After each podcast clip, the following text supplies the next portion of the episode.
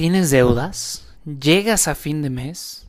¿Cuántas veces pasas el tarjetazo en tus compras?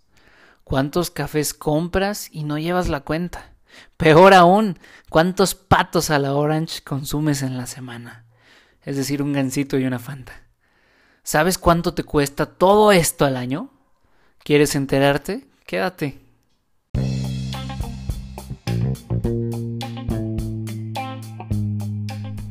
Bienvenido a Finanzas Relax. Yo soy tu host, el Chief Marcos, y soy el güey que te explica, simplifica y te dice cómo aplicar las finanzas y la economía en tu vida diaria. Así que relax, que hoy aprenderás algo nuevo.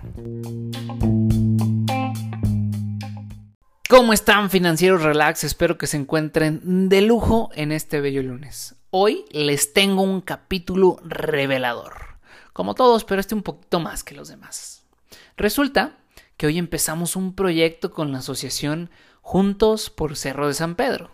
Y para los que no nos escuchan de San Luis Potosí, Cerro de San Pedro es un pueblito mágico que vive de la minería y aún muchas familias se sostienen de ello. Aunado a esto, muchos habitantes de la comunidad han empezado negocios de diferentes cosas, como cheve artesanal, postres caseros, alimentos con tunas o nopales, entre otros. Como te imaginarás, el proyecto tiene que ver con finanzas, tanto personales como para emprendedores.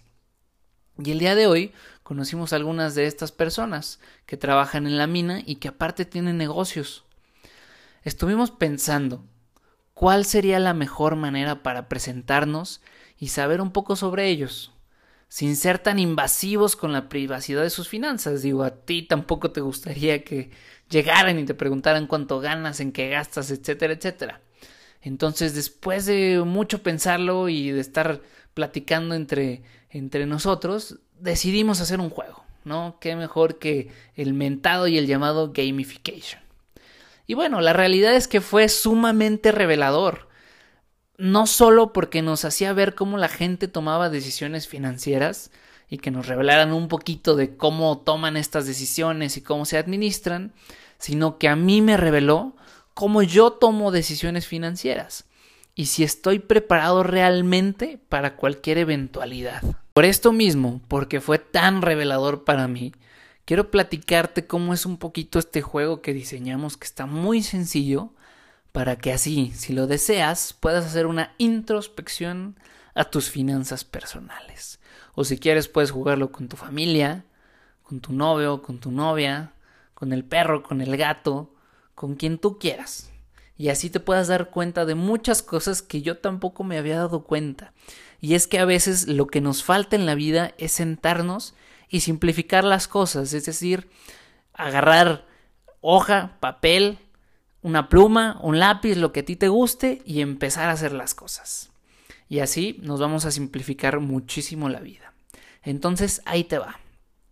Lo primero que tienes que conseguir es, como ya te lo dije, una hoja, un lápiz, una pluma si tú prefieres, una calculadora, por eso de que no se te dan mucho las sumas y las restas, un dado, tres veladoras, un San Judas, no te creas. Sigue la lista hasta el lado. El lado sí tiene sentido. Y ahorita vas a ver por qué. Y ahora lo que tienes que hacer primeramente, o sea, consecutivamente de esto, es establecer tu presupuesto inicial. Este puede ser tu sueldo fijo de tu trabajo o algún otro ingreso que sepas que llega mes con mes sin falta. Es bien importante esto. Ahora, este presupuesto lo vas a empezar a asignar a diferentes variables. No nos vamos a meter en muchas cosas para que no te compliques. La primera variable que va sí o sí es tus gastos fijos, es decir, lo que voluntariamente a fuerzas tienes que pagar. Dígase la luz, el agua, la renta, algo que si no lo pagas te corren. Pues en el caso de la renta, por ejemplo. Después van a ir tus gastos variables. Aquí por ejemplo, van las cheves del fin de semana, lo que pides en Uber Eats, etc. Y por último, van tus ahorros, si es que tienes alguno. Ahorita no nos vamos a meter en inversiones porque lo primero es que te des cuenta cómo está tu flujo mensual. Lo primero que te vas a dar cuenta en este ejercicio es si realmente con tu ingreso fijo estás cubriendo tus gastos, es decir, de ese presupuesto inicial, de esa mensualidad fija que recibes, en realidad alcanzas a cubrir tus gastos fijos, que son los más importantes, o estás utilizando crédito quizá para llegar a fin de mes, o de plano con eso no llegas a fin de mes, o a lo mejor te quedas tablas. ¿no? Sumando ya tus gastos fijos y tus gastos variables. Después de organizar tus gastos fijos y variables, vas a darte cuenta, como te dije, si tienes un saldo positivo, es decir, si te sobra lana o no te sobra nada. Y después viene lo mero bueno, que es el dado. El dado es lo peor que existe, porque representa la suerte y las cosas al azar. Bueno, puede ser muy bueno o puede ser muy malo, ¿no? Eh, depende de la perspectiva con que lo veas, pero el dado representa justamente estos imprevistos en la vida que llegan sin avisar. Y cuando menos te lo esperas, y a todos nos ha pasado. Y bueno, en nuestro caso asignamos estos números al dado.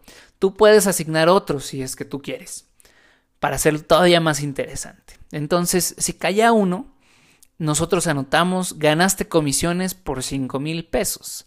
Entonces, aquí viene un indicio, una clave de comportamiento muy importante. Cuando te caen 5 mil pesos en tu mes de la nada, ¿qué haces? ¿Los ahorras? ¿Te los gastas?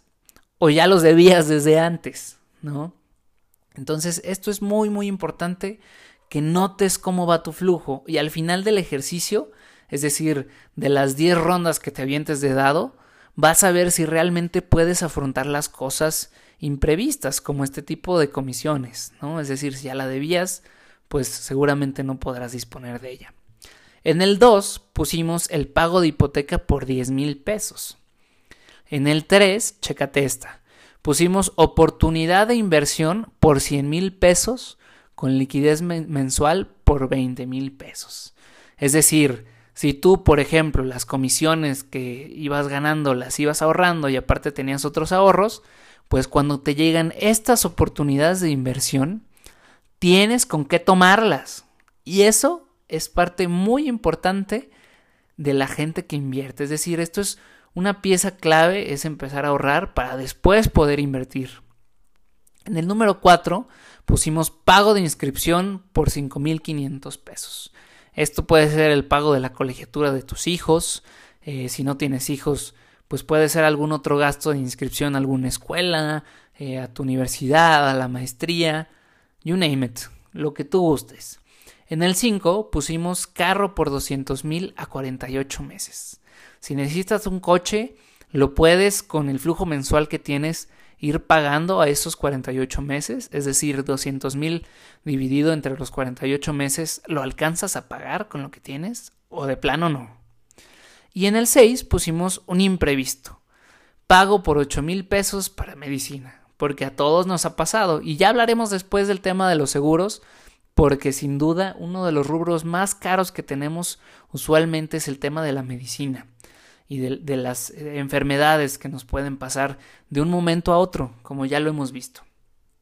Y bueno, puedes jugar los turnos que tú quieras.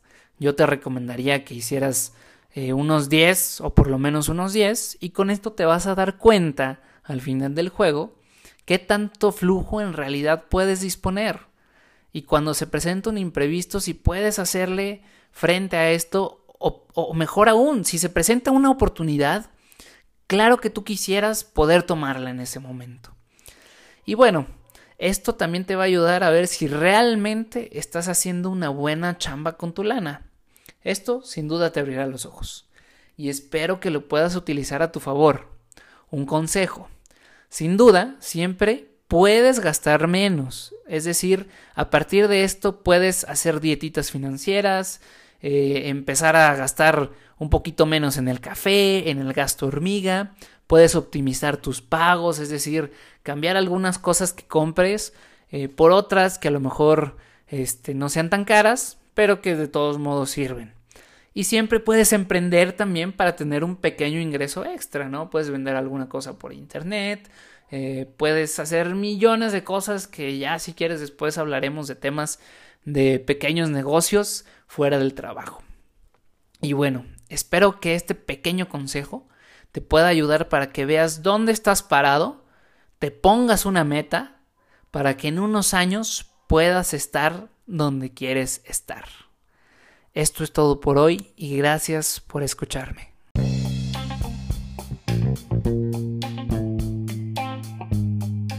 Si te gustó este capítulo, compártelo, dale muchísimo amor y encuéntrame en Facebook como Finanzas Relax, en Instagram como arroba Finanzas Relax, en internet como finanzasrelax.com y en tu reproductor de podcast favorito como Finanzas Relax o Relax. Yo soy el Chief Marcos y muchísimas gracias por escucharme.